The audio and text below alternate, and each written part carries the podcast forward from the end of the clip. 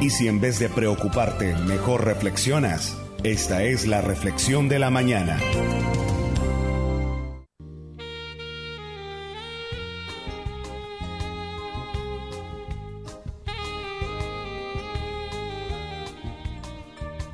Gloria a Dios. Hay que reflexionar. Es necesario. Hay algo muy interesante que encontramos en el Salmo capítulo 14 que también nos sirve para acercarnos más a Dios y reflexionar acerca de cómo están nuestros caminos, nuestro corazón y cómo está nuestra vida. Dice así, dice el necio en su corazón, no hay Dios. Se han corrompido, hacen obras abominables, no hay quien haga el bien. Jehová miró desde los cielos sobre los hijos de los hombres para ver si había algún entendido que buscara a Dios. Todos se desviaron, a una se han corrompido. No hay quien haga lo bueno, no hay ni siquiera uno. No tienen discernimiento todos los que hacen iniquidad, que devoran a mi pueblo como si comiesen pan. Y a Jehová no invocan. Este Salmo 14 es un salmo bien, bien interesante. Se llama necesidad y corrupción del hombre. Dice el necio en su corazón, la gente necia, una persona necia, dice muchas cosas.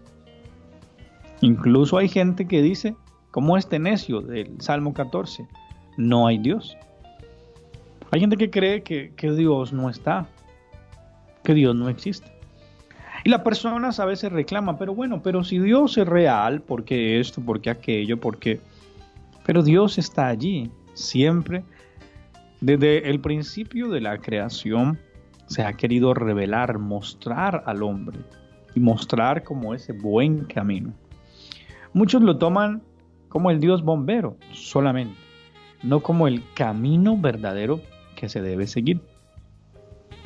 Se han corrompido, hacen obras abominables, no hay quien haga el bien. Parece ser que al escribir este salmo, alguien está reflexionando acerca de la vida.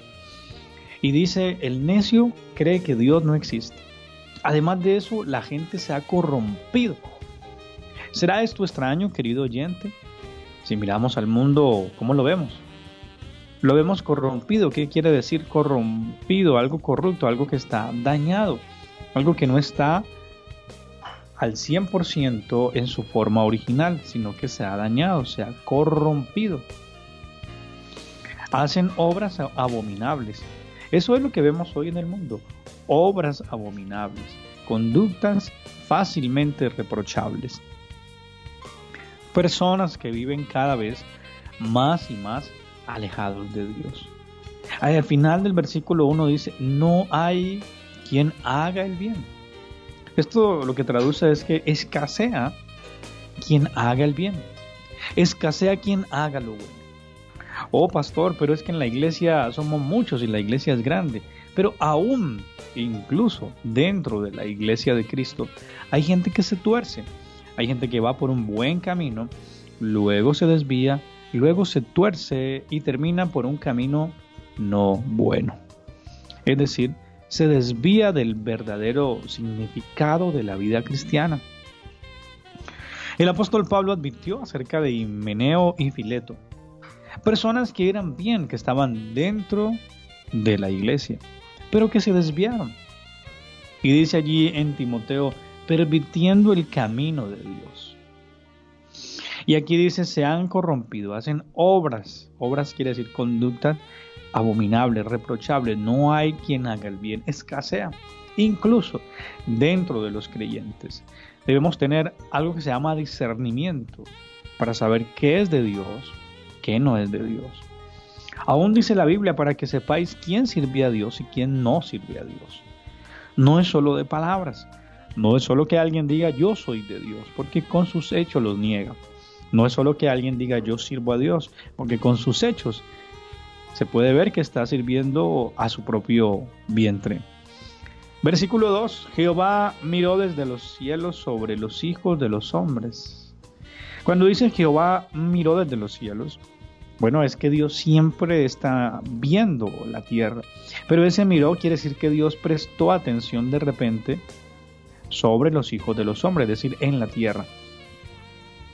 Pero ¿qué estaba buscando el Señor? Mire lo que dice más adelante. Para ver si había algún entendido que buscara a Dios. ¿Cuál es la gente entendida? La gente entendida es la gente que busca a Dios. La gente entendida es la gente que se acerca al Señor. Si había algún entendido, recuerde, la gente, las personas entendidas son las que buscan al Señor abiertamente. Que buscara a Dios.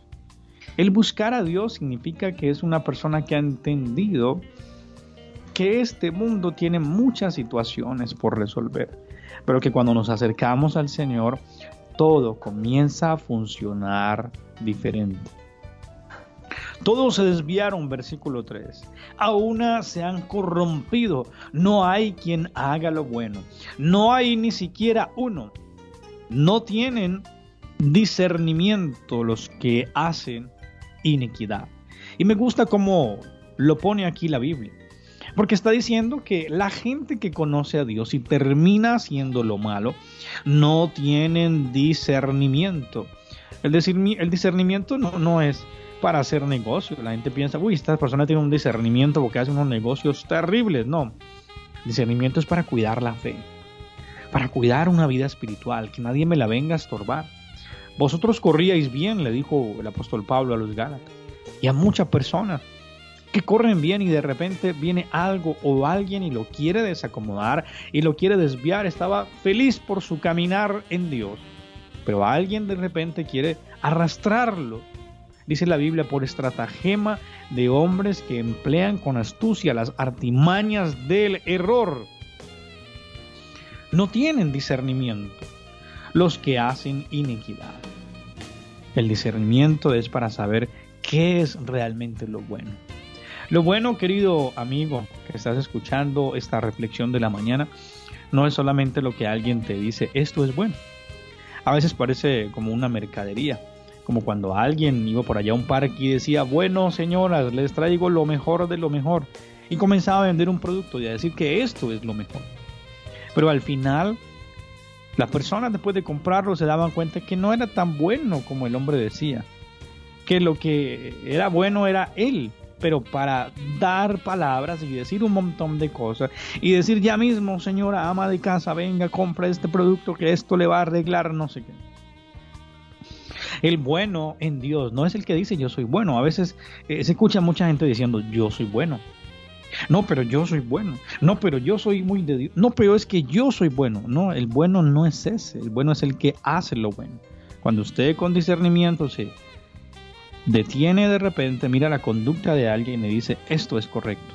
Entonces usted dice esta persona es buena.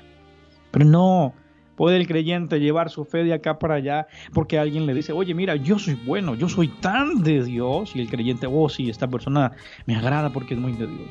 U otra persona le dice, mire, oye, ven, yo soy bueno, yo soy tan de Dios porque yo oro mucho, yo soy muy de Dios. No, no, no, espérate.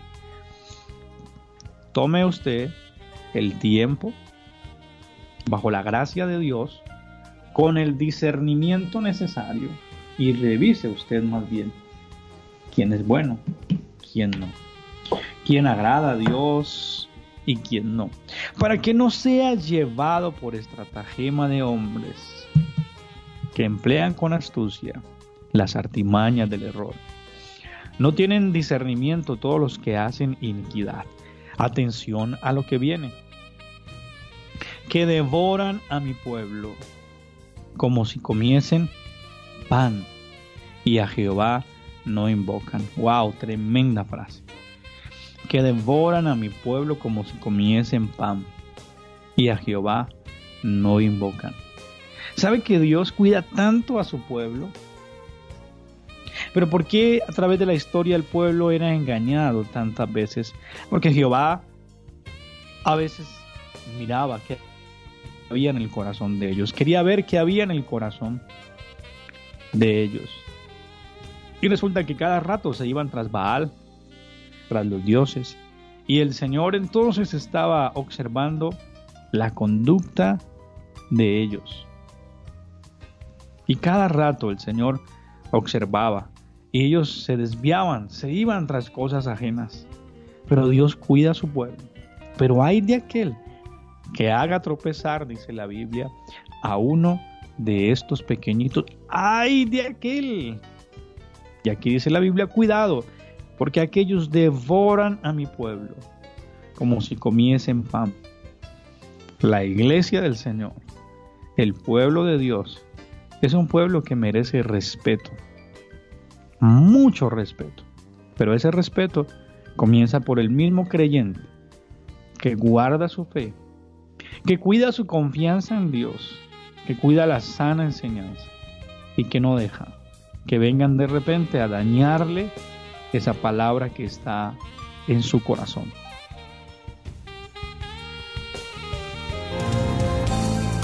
No te preocupes, reflexiona. Esta es la reflexión de la mañana.